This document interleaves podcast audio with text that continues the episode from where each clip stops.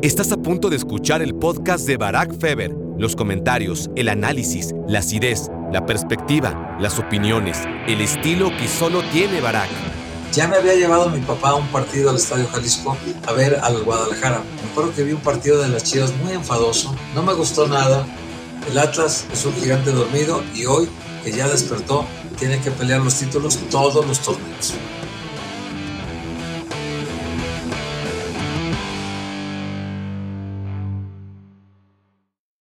Hola, hola, hola, bienvenidos a Me Quiero Volver Chango. Gracias por hacerme tu cómplice para matar el tiempo.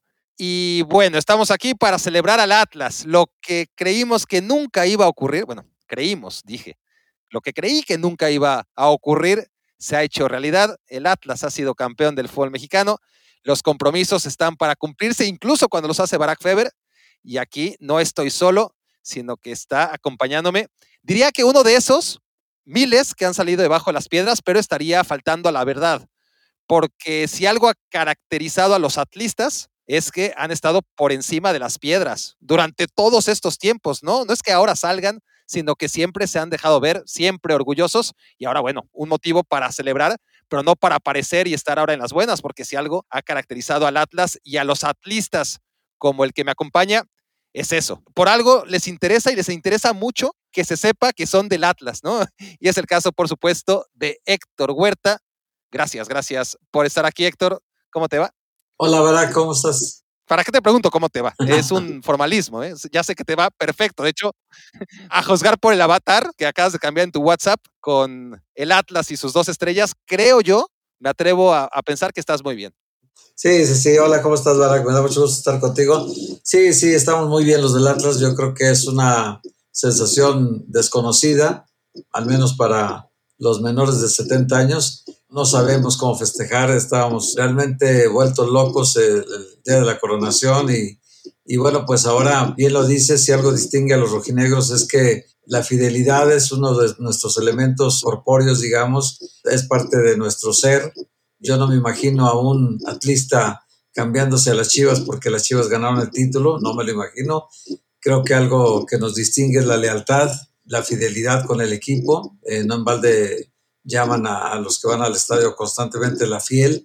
Y si hemos estado en las malas y en las peores, imagínate el día de hoy que, que estamos viviendo un escenario idílico, inimaginable en otras épocas y que a pesar de las circunstancias que lo rodearon, al final de cuentas el árbitro no puede ayudarte cuando te toca una tanda de penales y uno falla dos y el otro solamente falla uno. Así que ahí, ahí la mano del árbitro no tiene nada que ver. Ahí los intereses creados del fútbol mexicano que siempre están ahí latentes y hay que tomarlos en cuenta, tampoco pueden tomar decisiones ahí porque es solamente el hombre que se para frente a la pelota y el arquero que le toca detenerla o recibir el gol. Son los únicos actores del drama o de la alegría. Hablaremos de eso, Héctor, pero no te me adelantes. Las reglas aquí en Me Quiero Volver Chango están muy claras y no se van a romper ni siquiera porque el Atlas ha salido campeón por primera vez en más de 70 años. Y la regla es bastante sencilla. Todo el mundo que pasa por aquí tiene un primer reto y único reto, diría yo, Héctor, al que estás a punto de someterte y es contestar cómo diablos conociste a Barack Feber, si es que te acuerdas. Es decir, más que cómo me conociste, que es muy obvio, la pregunta es si te acuerdas el momento en el que nos conocimos y cómo fue. Y vamos, la mayoría, y siempre lo repito, ¿eh? pero no me canso de repetirlo a cada uno de los invitados, la mayoría no se acuerda. Así que no te sientas mal si no tienes ni la menor idea de cuándo fue nuestra primera vez.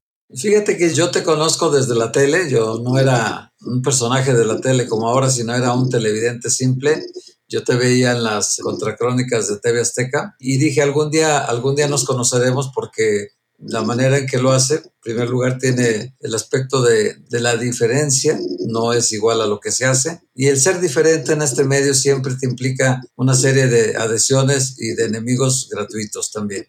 Entonces, yo dije, algún día lo conoceré como televidente, pero pues quién sabe dónde vaya a ser, porque yo siendo periodista de periódico, yo no consideré que nunca iba a trabajar en televisión y yo me consideraba siempre un animal de otro zoológico.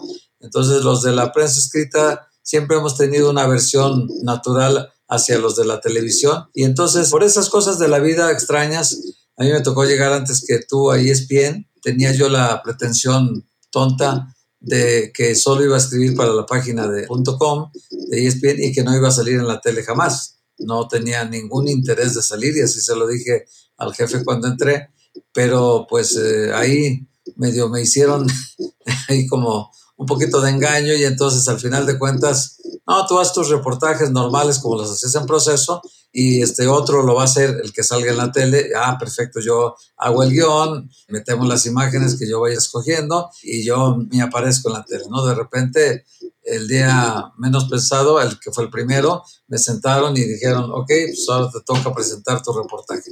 Y acompañado de Beto Burrieta, que es un gran anfitrión, no tuve ningún problema para no asustarme en el momento porque nunca lo había hecho en tele y entonces tuve que salir ahí. Y tú llegaste después ahí a la empresa, yo te vi llegar y nos presentamos, nos platicamos ahí algunas cosas y pues ya tuvimos un poquito más de convivencia hasta que tú decidiste irte a Estados Unidos y nosotros decidimos quedarnos acá. Pero sí que tú digas el primer día, en qué momento, específicamente qué platicamos ese momento, pues no, no me acuerdo. Yo sí me acuerdo, Héctor. Yo sí me acuerdo. A ver, no sé si el primer día, pero sí mi primer recuerdo me lleva, lo tengo muy difuso, pero me llevaste a comer me llevaste a comer. No recuerdo si pagué yo, no recuerdo si pagaste tú. Sí no recuerdo. Creo que hayas pagado tú. ¿Por qué? ¿Qué, te hace pensar eso? no, normal, es que normalmente cuando yo voy a comer con gente, sobre todo con la gente del fútbol, yo nunca dejo que paguen. Bueno, en este caso, normalmente cuando ya hay una amistad muy trabada, que en ese momento no la había, permito que pague una vez yo y una vez la otra persona. Pero normalmente no dejo que pague nadie. por eso creo que no hay, pero, pero no importa. Vamos a dejar la incógnita en dos opciones en lugar de tres, ¿no? Era opción A, pagó Héctor, opción B, pagué yo, opción C, fuimos a Michas. Dejémoslo entonces que no recuerdo si pagaste tú o si nos fuimos a Michas. Eh, descartemos entonces que haya pagado yo. Lo que sí sé con lo que me estás diciendo ahora es que te debo una comida, porque ciertamente sí que recuerdo la última vez que comimos juntos, que fue en 2014, que fue en Río de Janeiro, y que no me permitiste pagar y yo te dije que con la condición de que yo pagara la próxima. Bueno, han pasado siete años desde entonces, vamos para ocho, pero ojalá algún día tenga ocasión, Héctor. Pero bueno, en fin, volvamos a, esa primera comida, que no me acuerdo dónde fue, pero fue obviamente cerca de la zona preciosa de, de Tlalnepantla, muy segura, ¿no? Eh, ahí en el Estado de México. Y sí que me acuerdo de que en ese restaurante, ¿no te acuerdas de nada? Absolutamente de nada.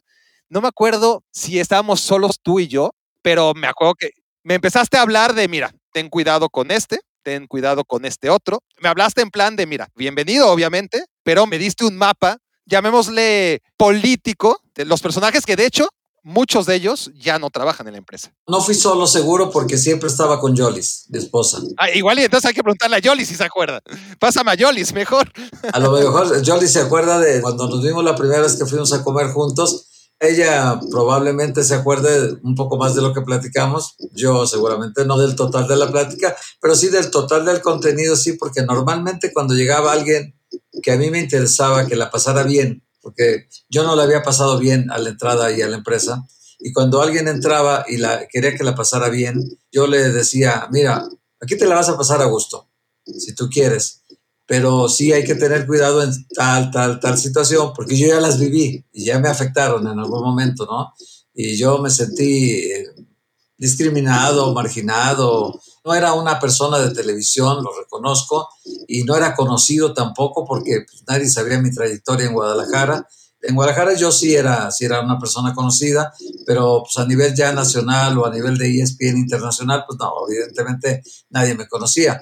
Entonces, con toda la gente que llegaba y que yo tenía cierta afinidad y que yo decía, esta persona me cae bien, sí, sí trato de, de orientarlos y por algo es uno más viejo y entonces ya llegamos a la edad de los consejos, entonces sí me permito el lujo de a veces dar un consejo y bueno, si no me lo aceptan, igual sin ningún problema lo retiro el consejo de la mesa y punto, ¿no? Pero eso procuro hacer para que la gente pues evite tropezar como yo tropecé al principio. Yo a los seis meses ya me quería ir, ya no aguantaba estar ahí. Y luego al final de cuentas pues me convencían de quedarme y bueno, pues ahora, sin querer, ya son casi 15 años y medio, ¿no? Pero tú te acuerdas más de la comida, platícanos. No, no, te digo que yo estaba tratando de que tú recordaras para darle claridad a todas las nubes que tengo yo de esa conversación, pero sí que recuerdo esa noble intención de tu parte de decirme, mira, las cosas están así, ándate por aquí, evita A, A, B y A, C, porque son A, B y C, tiene estas características y ya está. Ni me acuerdo de,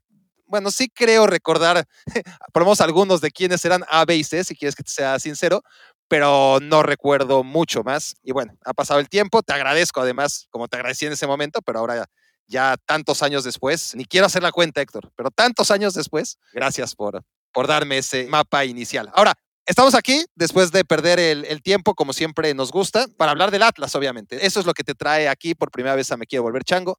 Y hoy vamos a hacer, si te parece, Héctor, una dinámica distinta a lo que solemos hacer con los invitados, porque hay tantos, increíblemente hay tantos atlistas. Insisto yo en que quizás no sean tantos, porque son un margen de la población bastante pequeño, si lo comparamos con los aficionados de Chivas de América, inclusive de Cruz Azul y de otras potencias emergentes, ¿no? E, e, en, el gusto de, los aficionados, sobre todo los más jóvenes. Lo que pasa con la gente del Atlas es que son pocos, pero muy revoltosos, muy, muy revoltosos. Entonces, se dan a conocer, están muy preocupados. Por ejemplo, cada email que recibo de gente que escucha Me quiero volver chango, pues algunos hablan de dónde son, otros comentan alguna cosa. No siempre te comentan a qué equipo le van, ¿no? pero el atlista tiene esa necesidad de decirte que le va al Atlas por alguna razón. Entonces, ¿a quién me quiero volver chango? Hay muchos, muchos atlistas, o por lo menos hay muchos podcast escuchas sumamente activos en su intención de hacerme saber que son del Atlas y por eso algunos de ellos tendrán la oportunidad a lo largo de este show que prácticamente es para ellos. Es decir, no descarto que algunos que no le vayan al Atlas estén interesados en escucharte, por supuesto, pero sobre todo esto va dedicado a gente que desde hace mucho, mucho antes de pensar que fuera posible que Atlas saliera campeón tan pronto como en 2021, me han pedido un capítulo dedicado al Atlas. Así que es para ellos y por lo tanto, hoy vamos a interactuar mucho entre las preguntas y la conversación que vamos a tener tú y yo con las preguntas que vayan saliendo del público, del público atlista. Así que, si te parece, escuchamos al primero de ellos. Hola, buen día, Barak. Señor Huerta, mi pregunta es, qué se hizo diferente años pasados para lograr el título y si se podrá ver a un Atlas campeón un poco más seguido. Les mando un saludo y un abrazo hasta allá. Les agradezco. Y arriba el campeón, arriba el poderosísimo Atlas. Bueno, sí, de acuerdo contigo, arriba el poderosísimo Atlas. Yo creo que lo que se hizo diferente ahora tiene mucho que ver con el fútbol mexicano y su naturaleza, ¿no? Llamémosle así. Porque lo otro tendríamos que demostrar muchas cosas, pero yo lo que sí veo es que había un ánimo, una comunión ya entre la afición y este equipo desde el torneo pasado.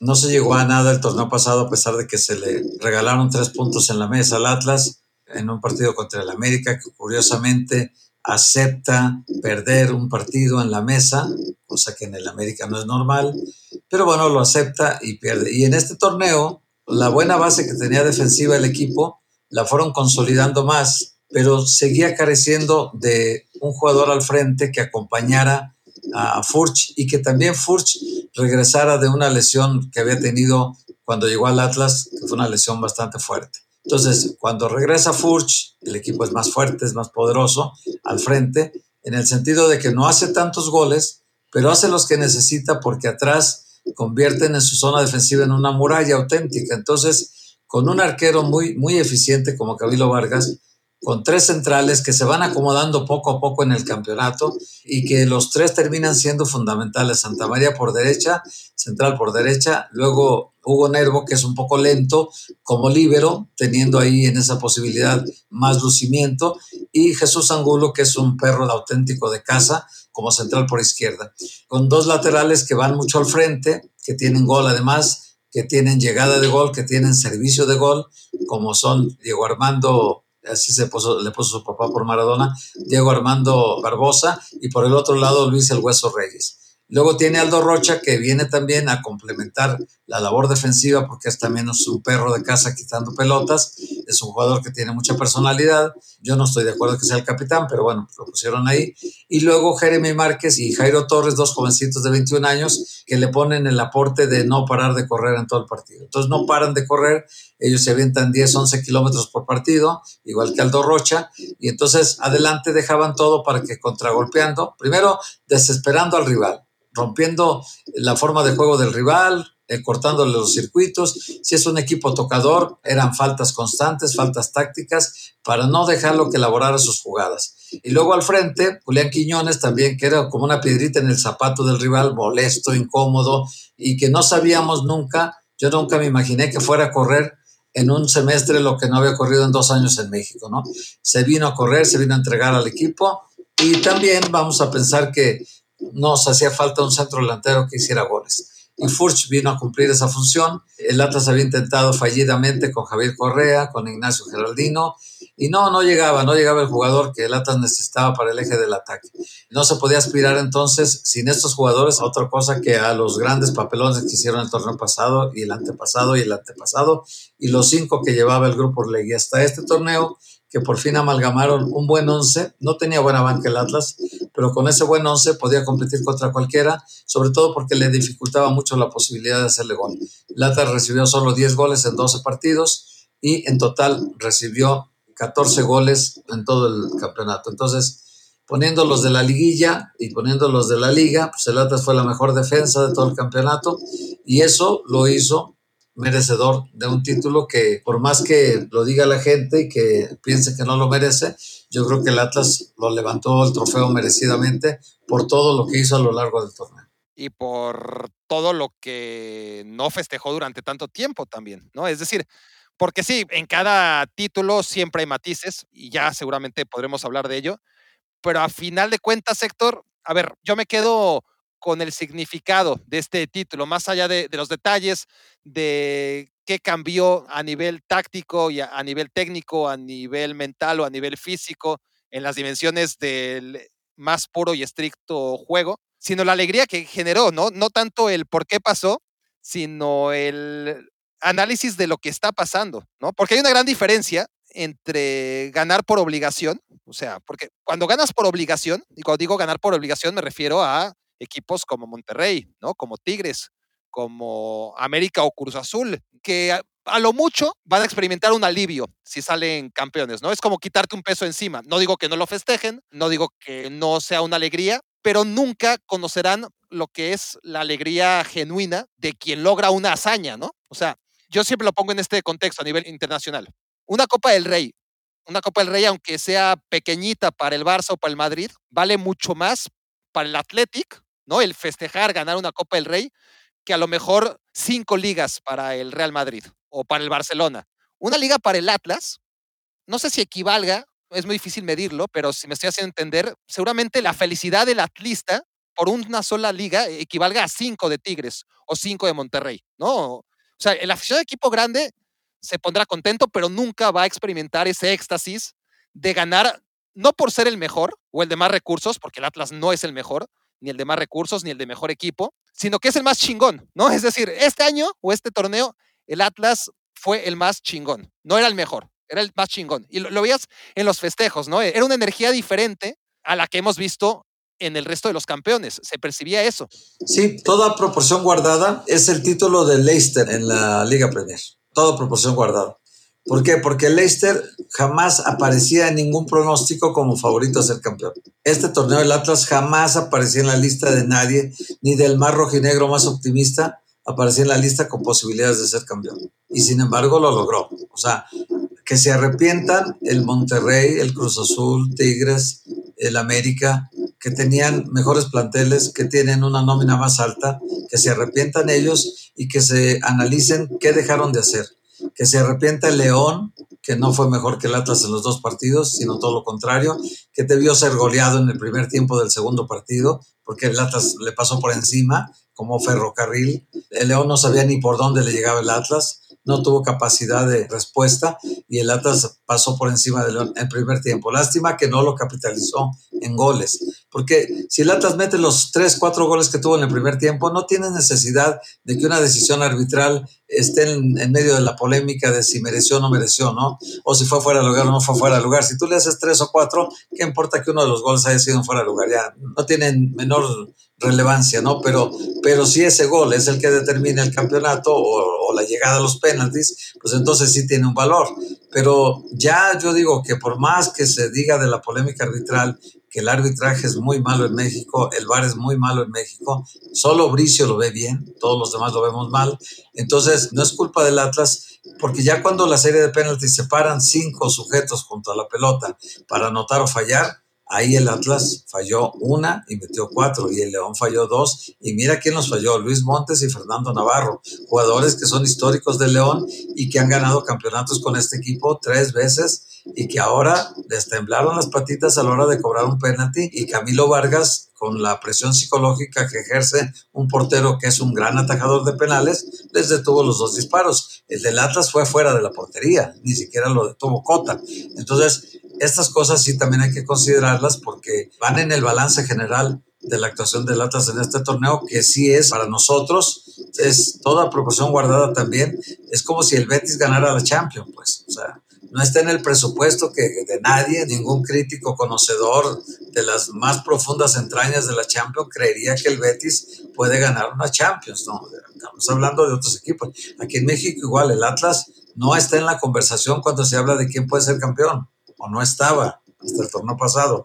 Hoy el Atlas va a estar en la conversación de quién puede ser campeón.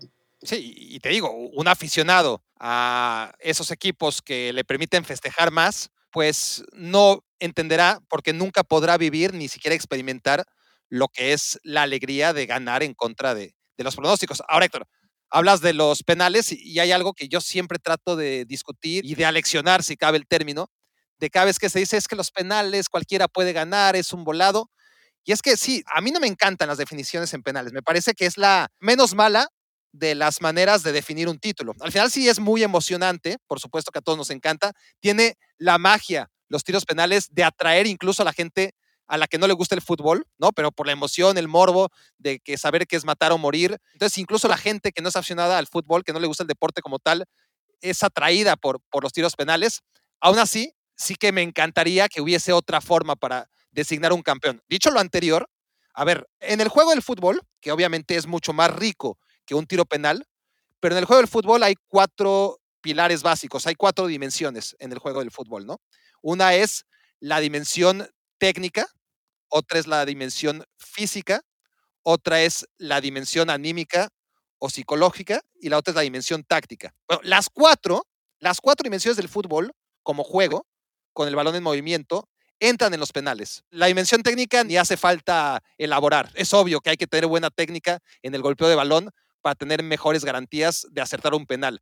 De la cuestión psicológica ni hablar. Es técnica, pero es tanto técnica como mentalidad, como estar preparado, ¿no? Eh, puedes ejecutar un mismo penal 100 veces sin presión, pero hay que hacerlo de la misma manera cuando estás definiendo algo, cuando hay gente, cuando ya no estás en el entrenamiento. Entonces, es mitad técnica, mitad factor psicológico anímico, pero también entra en juego el estado físico, ¿no? Porque si estás cansado, si acabaste el partido acalambrado, pregúntale a Hugo Sánchez, ya no estás para tirar un penal y te puedes lavar las manos y ya no tirarlo, ¿no? Si vienes saliendo de una lesión, mejor no tires un penal porque realmente necesitas estar bien físicamente para tirarlo con garantías. Y luego hasta en el aspecto táctico, en estos tiempos, sectores que ya hay tanta información, cada portero y su cuerpo técnico está obligado, ¿no? a decirle a cada portero, hacia dónde van los penales de cada uno de los tiradores, si le pega duro, si le pega blando, si tiende a elevarlos, si tiende a ir al centro.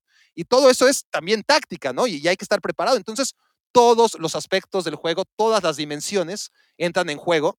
Por eso, el que gana una tanda penales, no puedes pensar que fue por azar, fue porque hizo mejor las cosas en todos los sentidos.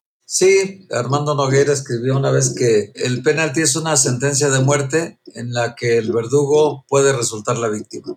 Entonces, cuando Pelé iba a meter el gol 1000, ya ves que Pelé me acredita en 1283 goles, eh, para la FIFA no, para la FIFA tiene menos goles, pero... Por cada gol que metía le daban 1.7. Sí, sí, pero le acreditan esos goles y cuando llegó el momento del gol 1000, el mismo Pelé decía que si era de penalti le iba a ceder la pelota a un compañero meter un gol de penalti no tenía chiste, decía él, ¿no? Entonces, hay una prosa muy bonita de Armando Noguera, que le escribió un libro que se llama Bola en la Red, define muy bien lo que es un penalti, ¿no? Y este penalti que fue muy significativo, tal vez el penalti más importante en la historia de, del fútbol, que es el gol mil de Pelé, el mítico gol mil de Pelé, llegó contra el Vasco da Gama y con un portero que se llamaba, se apellidaba Andrada. Dice la prosa que Pelé no podía merecer del fútbol una distinción mayor. el estadio inmenso, el silencio musical de la multitud, la corte de compañeros y rivales en torno de él, inmóviles, la bola prohibida para todos a sus pies, en una eternidad para disparar, pues solo ahí la ley del fútbol ofrece el privilegio de extender indefinidamente el juego hasta que se cumpla con el ritual del penalti. El gol de acción, el gol de movimiento, ese Pelé ya lo hizo 999 veces, pateando bolas divididas, bolas amadas, bolas sangrientas, bolas muertas, bolas vivas, bolas divididas. El gol de los dioses, bola en el pecho, tres dribles verticales, un disparo mortal, Pelé ya hizo muchos. El gol de los niños, ¿cuántos Pelé no ha hecho? Driblando defensas enteras. El gol de los expertos, Pelé ya lo hizo. Un día en un córner se lazó del brazo con un defensa y gritó en la desesperación, me están agarrando. El árbitro marcó penalti y Pelé disparó y fue gol. El gol de los onzos, Pelé también ya lo hizo, agachado en la media luna, fingiendo abrochar los zapatos, y luego en el área chica se le encontró en destino con la bola antes del juego, mucho antes que todos y brincando antes que todos. Le faltaba hacer el gol hijo, que es el gol de las multitudes, el gol de todos los testimonios, el gol que ninguno en el estadio, por descuido o infortunio, dejase de ver, floreciendo de sus pies, como ya dije, tan amados. Era preciso, sí, la ceremonia de un penalti para que nos compensara de tantos goles bonitos que hizo en ese millar y que no se nos escapara en el vértigo de la acción colectiva. Bendito ese penalti que no castiga, sino gratifica. Es el gol sacramento de Pelé. Te digo esto porque en un penalti no podemos perder de vista quién va a disparar ni quién va a detener la pelota, no. Estamos todos presentes a la hora de que se ejecuta un penalti. Cuando se define un título con un penalti, la tensión y la presión va aumentando no solo para el público, sino también para los ejecutores y para los defensores. O sea, yo me imagino que la presión que tuvo en el momento que falla la pelota Montes primero y luego Navarro, pues imagínate tú cuando a Furch le toca ejecutar el penalti número 10, cuando ya se habían fallado tres. Y Furch llega con toda la tranquilidad del mundo y ejecuta un penalti de manera magistral y convierte el gol que le da el título después de 70 años, 8 meses y 21 días. Él nunca sintió el peso de la historia en sus espaldas. Él nunca sintió la presión de 60 mil aficionados en el estadio, ni la presión de millones de rojinegros en la ciudad de Guadalajara, en la zona metropolitana. O sea, él simplemente dijo, voy a meter el gol que nos va a dar el título y se acabó. Ni festejó como loco, simplemente como una labor cumplida. Este fue mi trabajo, lo hice, lo hice bien el día de hoy y no me va a recordar la historia siempre.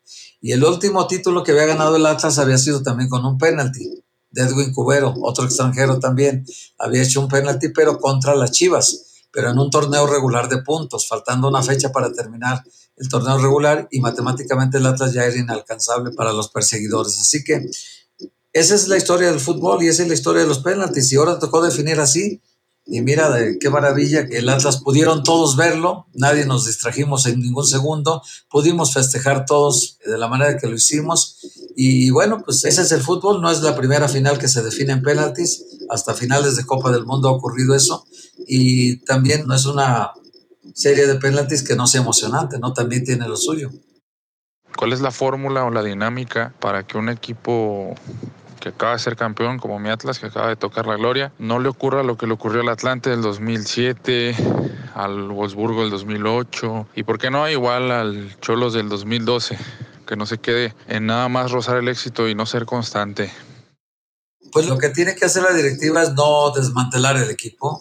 Tradicionalmente, cuando empiezan a armarse equipos buenos del Atlas, lo primero que hacían las directivas anteriores era vender a los mejores jugadores para sacar dinero y mantener el siguiente torneo, sobre todo cuando era asociación civil. Cuando lo tomó el grupo Azteca, pues ahí compraban a tontas y a locas y vendían a tontas y a locas. Nunca tuvieron un plan serio que dijera uno, están haciendo las cosas bien, ¿no? Entonces dejaban ir jugadores igual que siempre, vendían, compraban, traían cartuchos quemados, traían de todo.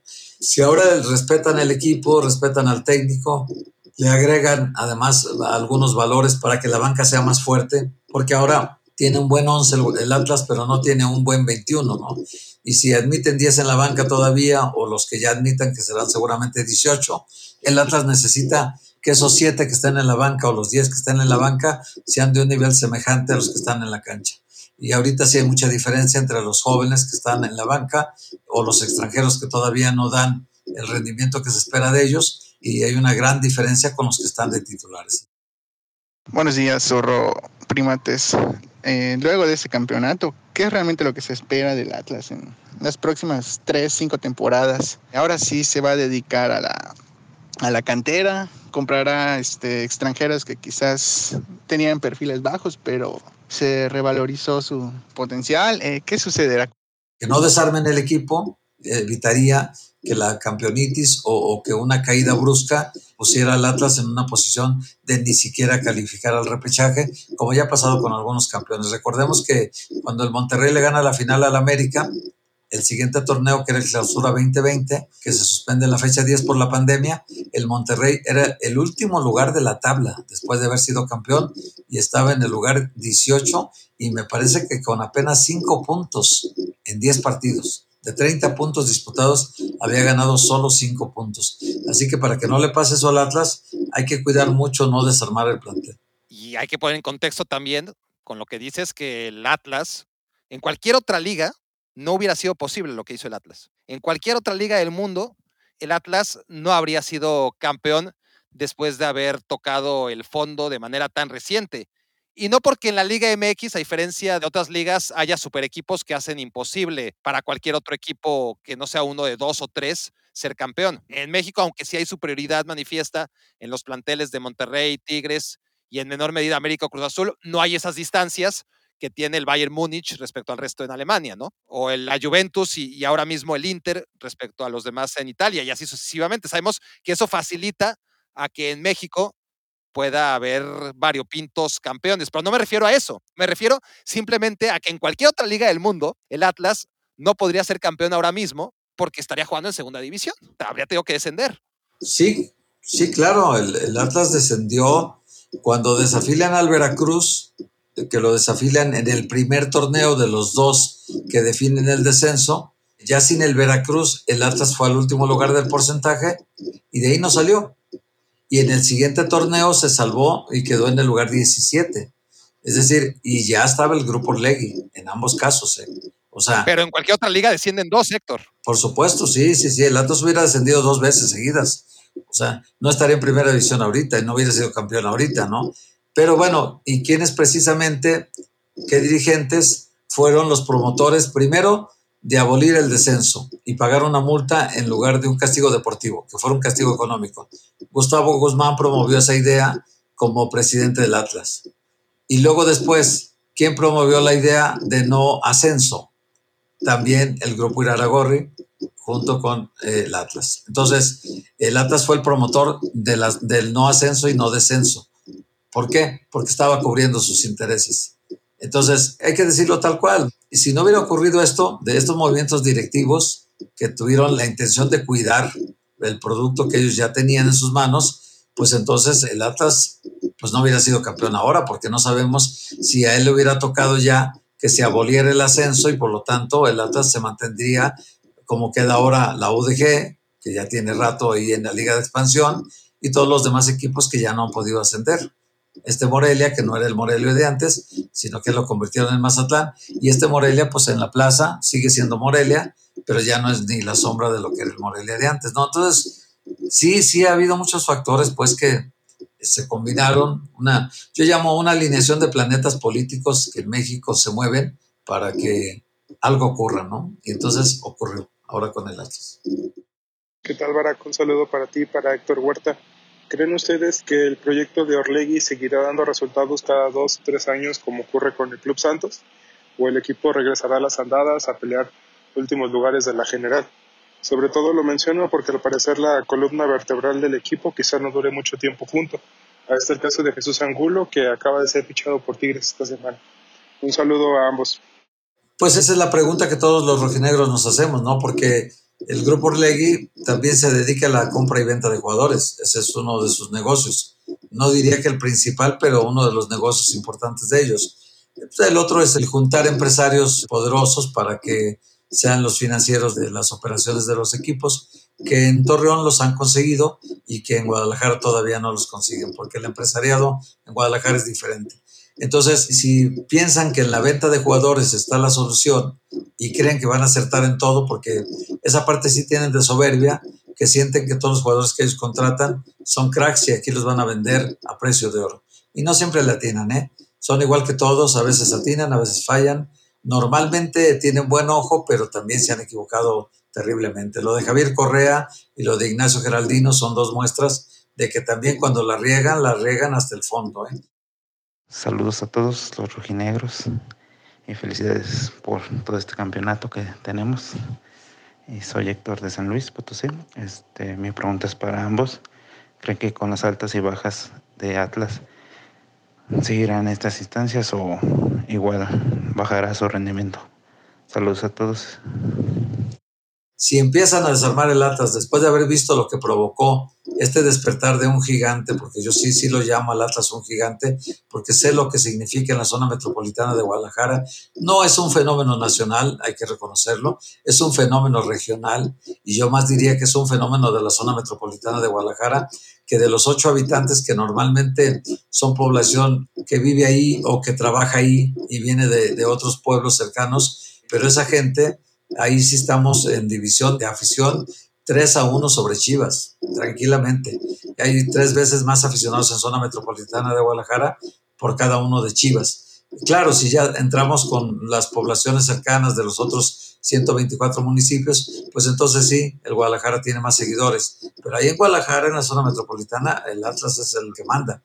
Y si no entendieron eso los directivos de, del grupo Orlegui, pues entonces no entendieron nada. Después de ver esta expresión popular, este movimiento que generó en la ciudad el triunfo del Atlas, si no entendieron eso, si no saben comprender cómo reacciona la gente del Atlas cuando se gana, entonces no van a entender nada y de ellos será la culpa de que el equipo no esté peleando los títulos cada torneo.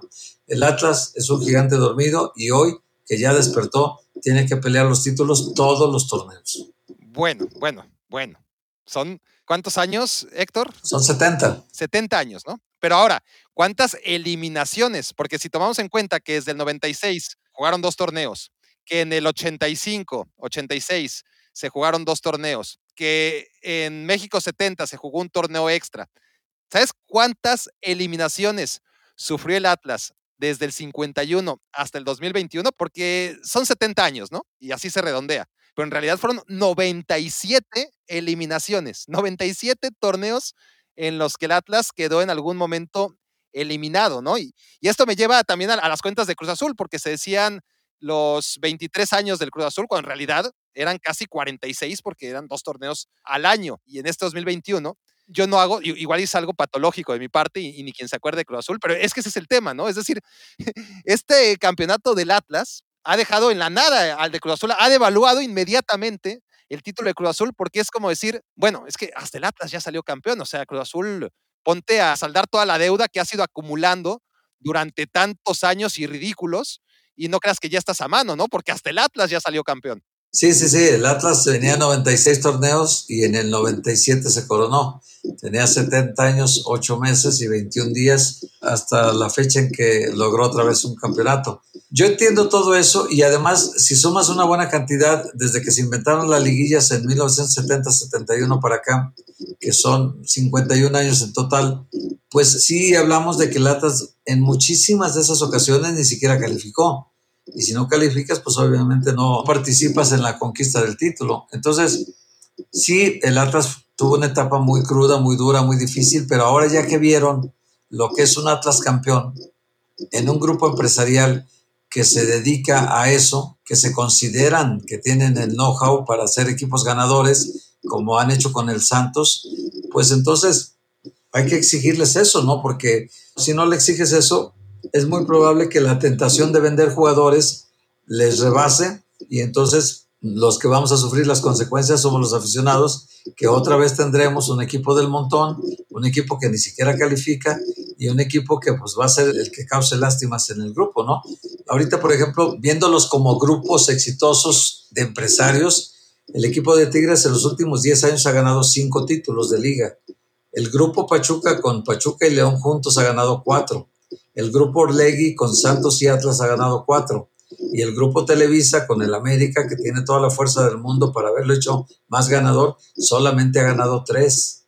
O sea que ya entre el grupo de Tigres, el grupo de Pachuca y el grupo Orlegui ya superan a Televisa.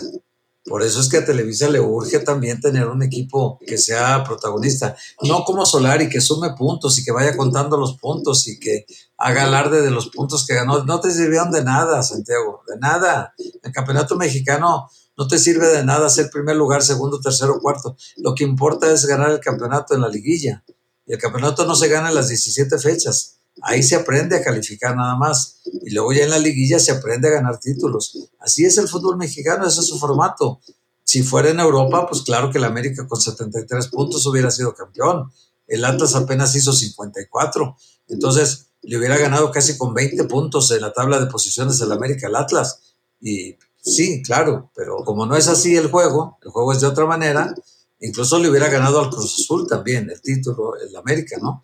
Pero no es así, entonces es de otra manera y de esta otra manera el Atlas tiene que aprender a que todos los torneos, porque hasta por negocio, tienen que hacer un equipo ganador, que cambie la mentalidad que este torneo cambió, que no dejen ir a Camilo Vargas, que no dejen ir a Julio Furch, que no se vaya a ir Santa María el central, que le da más seguridad al equipo, que no se vaya a ir Aldo Rocha, o sea, que conserven el equipo, que es el equipo base, y que si se va Jesús Angulo, es porque ya tienen un jugador del mismo nivel para cubrirlo. Y si no es así, están corriendo un riesgo innecesario.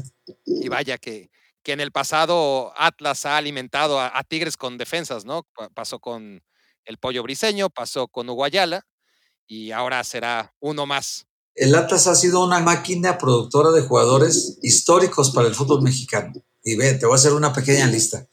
El futbolista que más goles había metido en la selección mexicana en todos los tiempos, había hasta que llegó Chicharito y lo superó, nació en el Atlas, Jared Borghetti. Y su récord duró años y años y años. Nacido en el Atlas, formado en el Atlas. El jugador que más mundiales ha jugado y que además en los cinco mundiales ha sido capitán, fue formado en las fuerzas básicas del Atlas. Rafael Ramos. Rafael Márquez, perdón. Rafael Márquez fue capitán en cinco Copas del Mundo. Luego, el primer mexicano campeón de la Bundesliga, formado en el Atlas, Pavel Pardo. Además, capitán del Stuttgart en aquel momento, ¿no? Luego, el capitán de la selección olímpica que ganó la medalla de oro en Londres 2012, José de Jesús Corona, formado en el Atlas. El jugador que más años tiene jugando en Europa es Andrés Guardado, formado en el Atlas. Es decir, imagínate este tipo de jugadores históricos en el fútbol mexicano si los hubieras tenido juntos en el Atlas. ¿Cuántos títulos hubieran ganado? Si el Atlas tuviera la economía de Tigres, la economía de Monterrey, la economía del América, ¿cuántos títulos hubiera ganado el Atlas de manera consecutiva con estos jugadores que te hablo, que no se hubieran vendido a Europa y que se quedaran siempre para ganar títulos con el Atlas? Hola Héctor, soy Javier Gómez, tengo 44 años, dos descensos, un subcampeonato, siete tatuajes del Atlas y ahora un campeonato. Sigo al Atlas desde Bélgica y me levanto todas las madrugadas, todos los fines de semana a ver al Atlas. Y bueno, a mí me hizo del Atlas mi tío que desgraciadamente falleció a los 85 años en, en febrero. Lo que te quería preguntar es, ¿quién te hizo a ti del Atlas? Saludos, Javier. Tengo los mismos subcampeonatos, descensos que tuvo. Tatuajes también, ¿no? Tatuajes ninguno. Yo acompañé al Atlas en aquella infausta etapa donde jugamos contra el Pachuca por el descenso. Yo era todavía muy jovencito y me tocó acompañar al equipo como fan. Lo seguía a Pachuca en el partido de regreso y aquel inolvidable Bobo Madrigal nos hizo los goles con los que mandó al Atlas al descenso. También me tocó aquel de Curtidores, el 4-2, que jugó con nosotros ese día el Tuca Ferretti. Ya había llegado al Atlas ese año y jugó ese partido que lo dirigió Claudio Lostanau y el Atlas perdió en una tormenta espantosa que cayó en el Estadio Jalisco y perdió 4-2 contra la Unión de Curtidores. El segundo descenso lo viví en el Estadio Jalisco. No me acuerdo, creo que ya estaba de periodista, me parece que sí. Luego me tocó seguir al equipo para ascender también a principios de los 70 y luego en ese del 78, 77, 78, por ahí me acuerdo, en ese torneo mm, me tocó seguir al Atlas en todos los partidos prácticamente, ya, ya trabajaba yo en un periódico de Guadalajara y me tocó seguirlo prácticamente todo el torneo hasta llegar a una final contra Cuautla que le ganó el Atlas. Entonces logramos el ascenso otra vez. El subcampeonato contra el Toluca también lo viví dentro del estadio también. Y ahora este título, por desgracia, no me tocó vivirlo ni en León, ni en Guadalajara, mi tierra. Me tocó vivirlo trabajando en la Ciudad de México. Entonces, sí, tenemos eso en común. Yo no me levanto en las madrugadas como tú para verlo en Bélgica, pero lo disfruto mucho cuando juega aquí, eh, a la hora de México. Y entiendo tu sentir porque es el mismo, es el sentir de la añoranza, ¿no? Yo también vivo en una ciudad que no es la mía, me siento también extranjero en esta ciudad y como tú allá también nos llega el mal de la nostalgia y extrañamos mucho Guadalajara, extrañamos mucho el Estadio Jalisco de ir a ver al Atlas todos los sábados en la noche, extrañamos todo el ambiente del estadio, el pesebre, extrañamos también las tortas ahogadas el resto de la semana. Extrañamos la comida de Guadalajara, que es deliciosa. Y bueno, pues eso nos tocó vivir y eso es lo que hay que disfrutar ahora con este título. Tú que tienes 44, yo que tengo ya más de 60, no habíamos visto al Atlas campeón, lo estamos viviendo ahorita y es una maravilla ver al Atlas campeón. Es una sensación inenarrable indescriptible porque no tiene parangón para nosotros, no tenemos precedente, por lo tanto no sabemos qué se hace en esos casos, pero ahí nos reinventamos para celebrar y para disfrutar la alegría de ver al Atlas campeón, como seguramente toda la distancia la estás disfrutando y yo también a la distancia lo estoy disfrutando, más cerca que tú, pero lejos del Estadio Jalisco. Todo eso está muy bien, muy bonito, casi me haces llorar Héctor, pero no contestaste la pregunta. ¿Quién te hizo del Atlas? Hola, mi estimado Kim Primate e incrédulo mayor rojinegro Barak.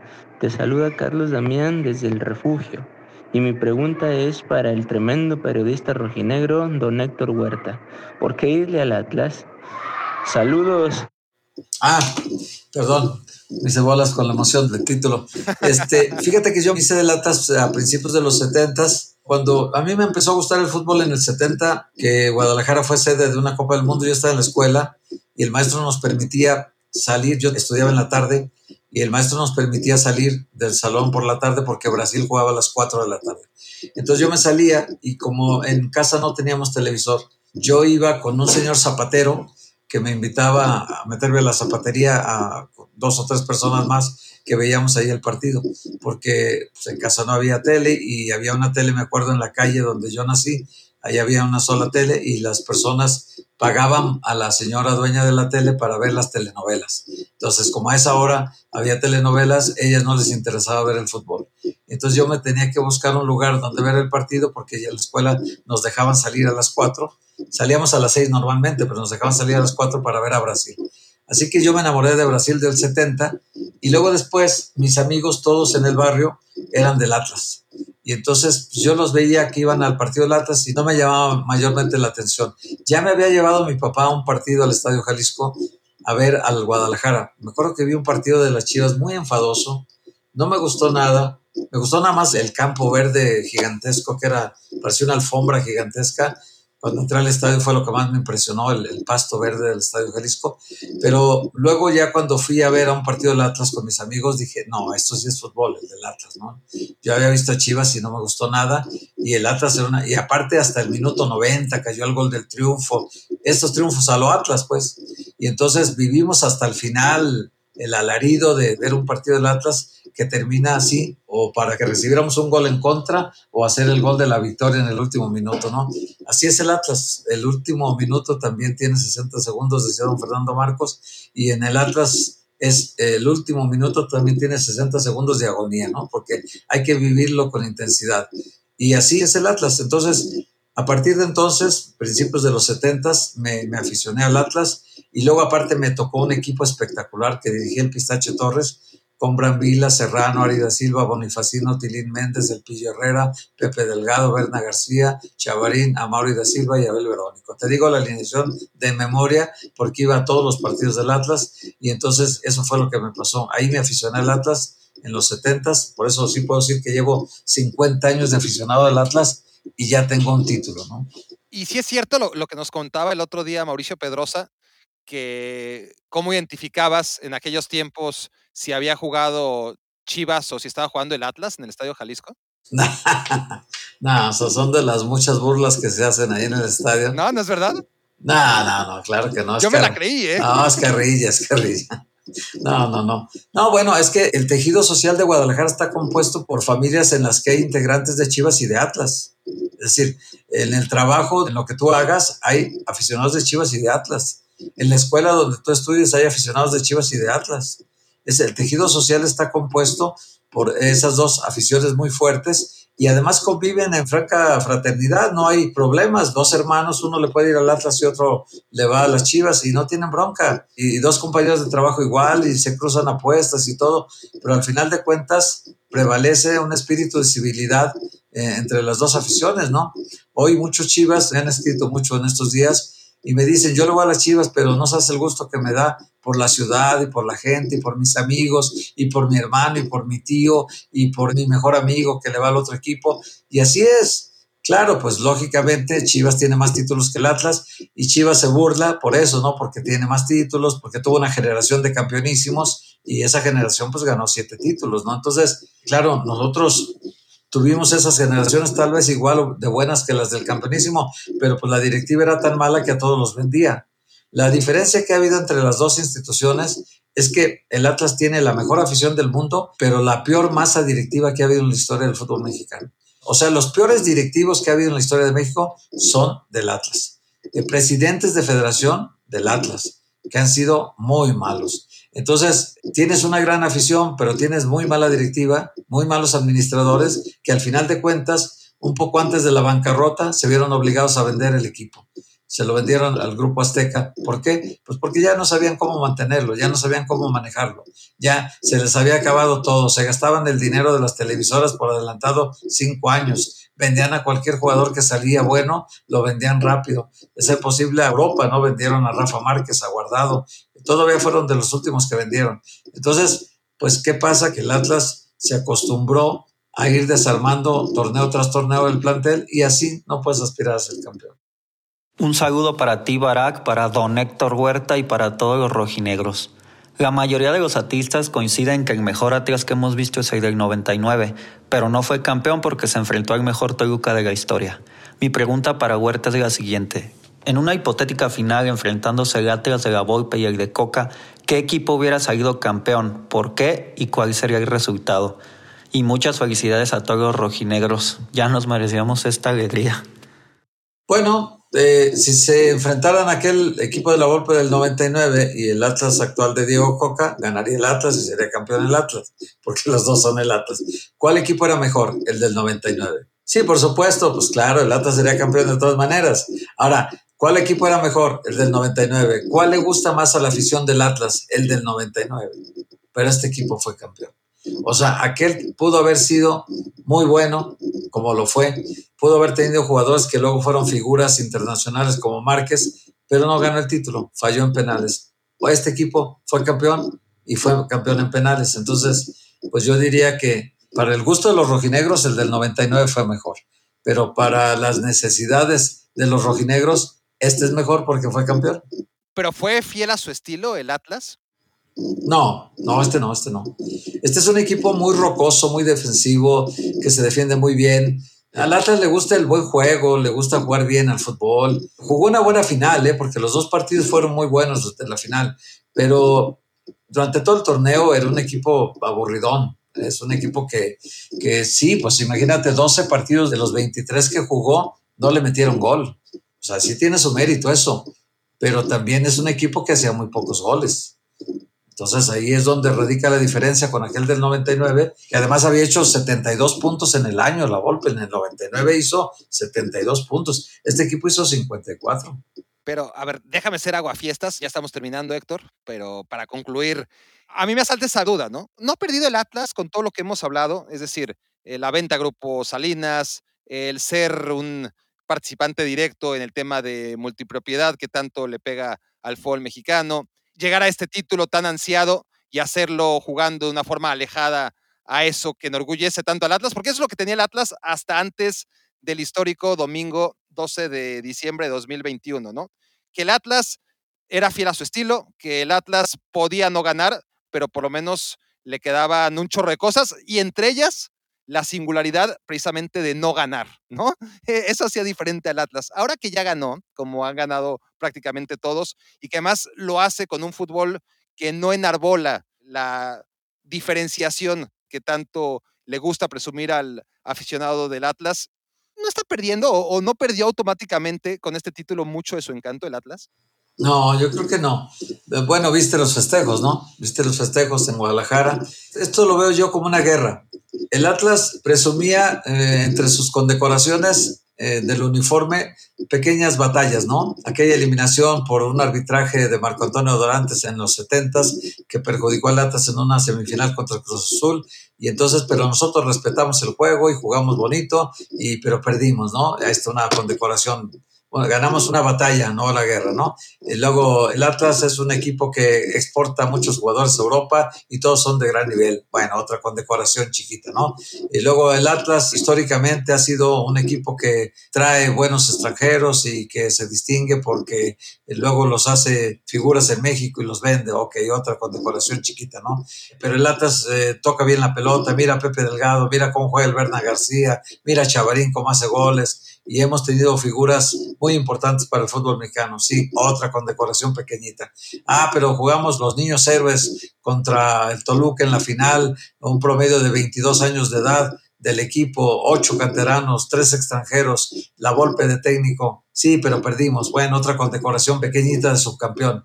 Y ahora se ganó la guerra, se ganó el título. O sea, como haya sido, se ganó el título, no en el estilo estrictamente que le gusta al aficionado rojinegro, porque nos gusta otro tipo de fútbol, pero se ganó la guerra. O sea, cruzamos varias batallas durante el torneo y al final se ganó la guerra. Se levantó el trofeo, que en este caso creo que le hacía muchísima falta al Atlas levantar un trofeo.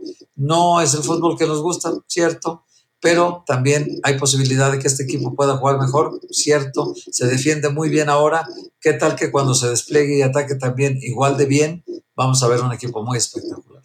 Bueno, y además hay que poner en contexto la apuesta por Diego Coca, ¿no? Al final de cuentas, Rafa Puente, con todo lo que se le aprecia en esta casa, pues probablemente si, si nos vamos a los resultados, ha sido el peor de los técnicos que han pasado por el Atlas, ¿no? Estadísticamente realmente le fue muy, muy mal.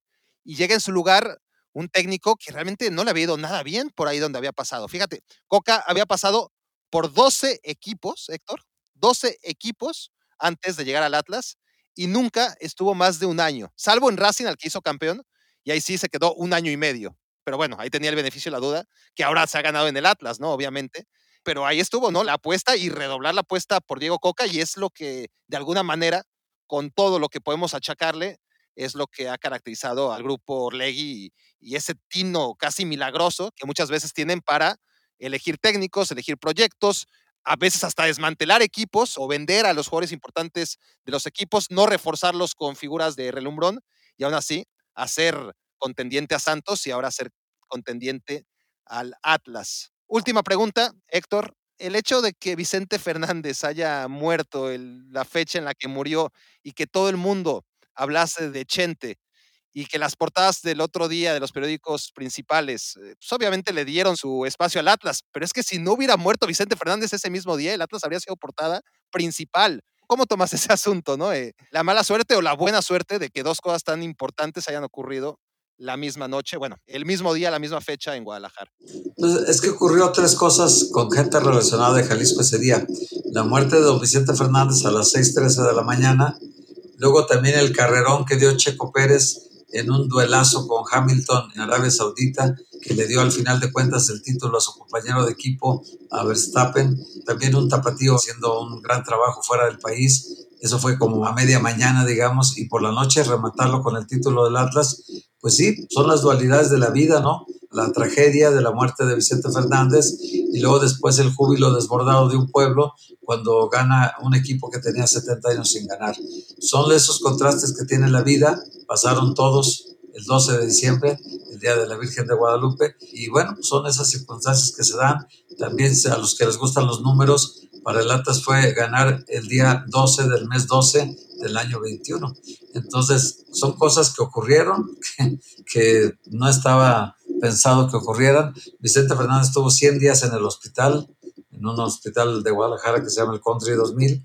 Estuvo ahí en terapia intensiva, en un cuarto, volvió a terapia intensiva, 100 días y la familia pues no tomaba la decisión de desconectarlo porque prácticamente ya les habían dicho que tenía muerte cerebral y entonces la familia todavía quería, tenía la esperanza de que se salvara y bueno, pues ocurrió todo el mismo día, en menos de 24 horas se vivió toda esta efervescencia porque lo de Chente también fue una visita tumultuaria a la Arena Vicente Fernández porque se abrió al público y también toda la tarde noche estuvo yendo la gente a verlo y luego el partido del Atlas enseguida. Y después la gente se juntó a la glorieta de los niños héroes que es también emblemática en la ciudad porque está exactamente en el cruce de Chapultepec que es un centro, una avenida muy juvenil tipo la Condesa de la Ciudad de México, así es la avenida Chapultepec en Guadalajara, y se junta con la avenida Niños Héroes. Entonces, Ahí es donde está la glorieta y una glorieta que se ha utilizado en los últimos años para denunciar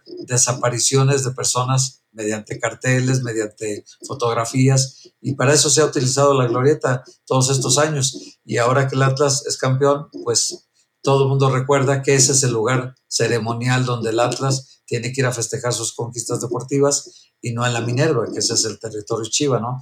Entonces, pues bueno, Pasó todo eso el mismo día, como a los tecos cuando fueron campeones, que si tú te acuerdas, en México los periódicos no salían el primero de mayo, no salían porque era el día del trabajo, y Tecos se corona el último día de abril. Entonces, en los periódicos del día siguiente no salen los diarios, por lo tanto, no sale la coronación del equipo de Tecos. Tendría que salir el día 2 de mayo. Y resulta que el primero de mayo se mata en ese mismo año a Ayrton Senna y todos los, todos los periódicos deportivos le dieron la portada a Ayrton Senna y los tecos fueron la nota secundaria de ese día. Bueno, pues ni hablar, así pasa. No deja de ser paradójico, ¿no? Que Tecos, para una vez que fue campeón en toda su historia, haya escogido justo ese día y que el Atlas, para una vez que ha salido campeón en toda su historia más o menos moderna, también haya escogido entre tantos, tantos días, pues justo el día en el que murió un ídolo como es y, seguirá siendo Chente Fernández. Ahora sí la última, porque hablando de paradojas, pues no deja de ser paradójico, ¿no? Dentro de todo esto de lo que venimos hablando en los últimos minutos, Héctor, que el torneo Grita México, ¿no? Porque así se bautizó este torneo, lo haya ganado el equipo donde, bueno, que además de todas esas leyendas con las que ha colaborado el Atlas para el fútbol mexicano, pues también hay que recordar que ese grito que tantas polémicas y tanto ha causado a lo largo de los últimos años, nació en la tribuna del Atlas. Sí, sí, sí, sí, claro. El grito homofóbico nació porque Osvaldo salió del, del Atlas, se fue al América y cuando regresó la gente le gritaba lo que le gritaba, ¿no? Y también hubo un preolímpico previo a los Juegos Olímpicos de Atenas, si no falla la memoria, que coincidió más o menos que Estados Unidos, uno de sus jugadores, se le ocurrió orinar sobre el pasto del Estadio Jalisco a Landon Donovan en el preolímpico celebrado en Guadalajara, y la gente vio fotografías y vio videos de eso, y después cuando jugó el partido, cada que tocaba la pelota le gritaban lo mismo. Entonces, sí nació el grito allá en Guadalajara, por desgracia, y pues tiene ya 17, 18 años y nos está causando muchos dolores de cabeza. Y otro dato que quisiera darte antes de irnos, eh, el grupo Orlegui tomó el equipo el 20 de mayo de 2019. Ese día anunció TV Azteca que le cedía el 70% y toda la organización deportiva del equipo. El grupo Azteca dejaba de operar el equipo y se lo dejaba al grupo de Alejandro Gorri. Y a partir de ahí los torneos siguientes del Atlas fueron así, mira. En el torneo Apertura 2019 el Atlas fue lugar 14 con 21 puntos. El siguiente torneo, el Clausura 2020, fue lugar 17 con 9 puntos. El siguiente torneo Apertura 2020 fue lugar 16 con 14 puntos.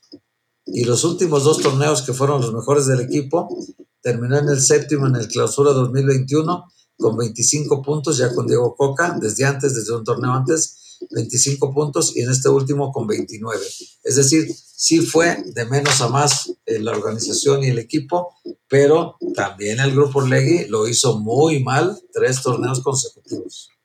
Y, yo te voy a compartir otra cosa, ¿no? Que sabemos, es decir, si Ragorri como presidente de esta nueva fuerza del fútbol mexicano, que además es a lo que voy, ¿no? Siempre estuvimos buscando que llegase alguien nuevo, sangre nueva a la dirección del, del futuro del fútbol mexicano, porque al final de cuentas, cuando analizamos o sobreanalizamos el tema del fútbol mexicano y vemos cómo sigue con los mismos problemas que tenía hace 25 años.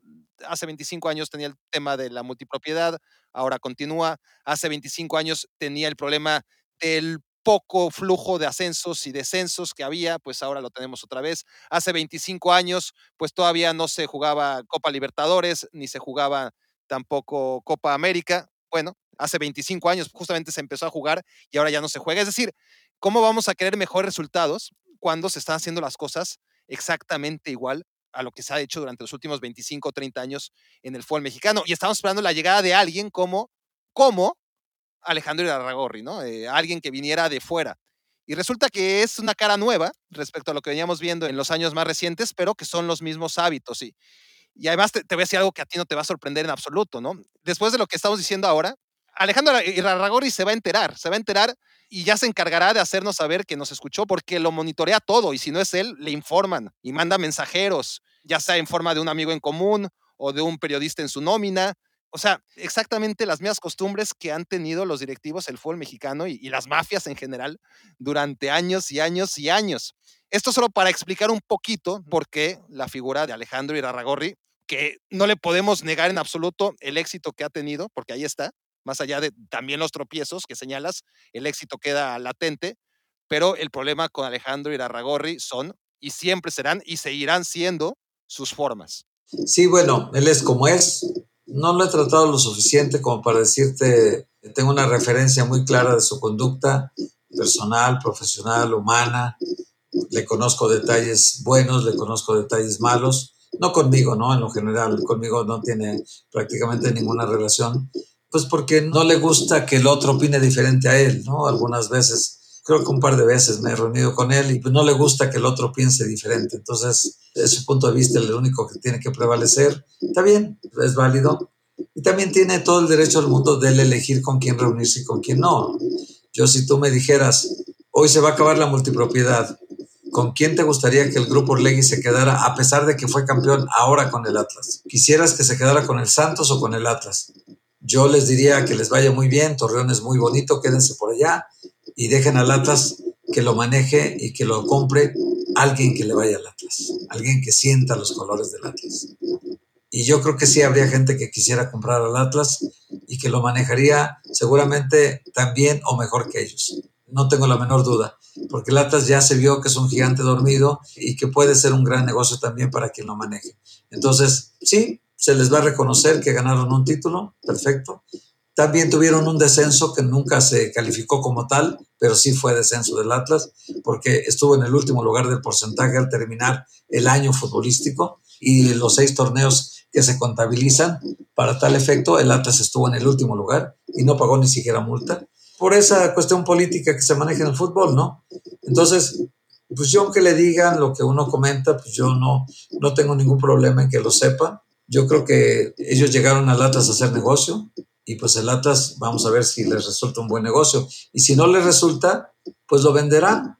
Creo que hace un año o año y medio andaban con la intención de buscar o socios o quien lo comprara en Guadalajara. Así que amor, amor que tú digas al Atlas le tienen, yo creo que no. ¿eh? Yo creo que quieren más al Santos, tanto él como Riestra.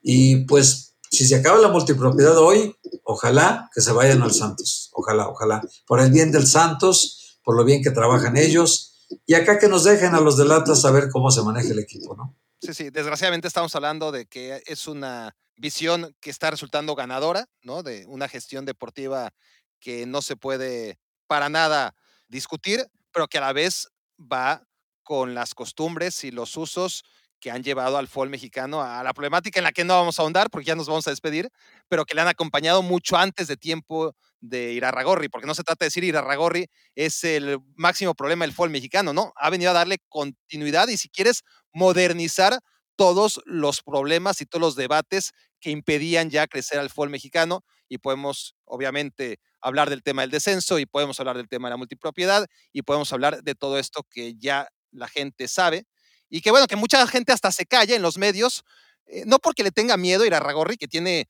pues, esa forma de, de amedrentar de manera pasiva, pero casi casi no, no tanto por miedo, sino como para que ya no esté de mosca, ¿no? Este, porque sabes que va a haber una reacción de él, ¿no? Entonces mucha gente yo creo que ya se autocensura y ya no comenta nada con tal de no tener los reclamos de esta figura ya, ¿no? De la dirección de equipos en el fútbol mexicano, que además no está tan preocupado si quiere al Atlas o si no quiere al Atlas, está preocupado por transmitir eso, ¿no? Que es un tipo ganador y eso no se le puede discutir, porque si hizo campeón al Atlas, como haya sido, es que es un tipo que ha hecho muy bien las cosas y se ha sabido rodear.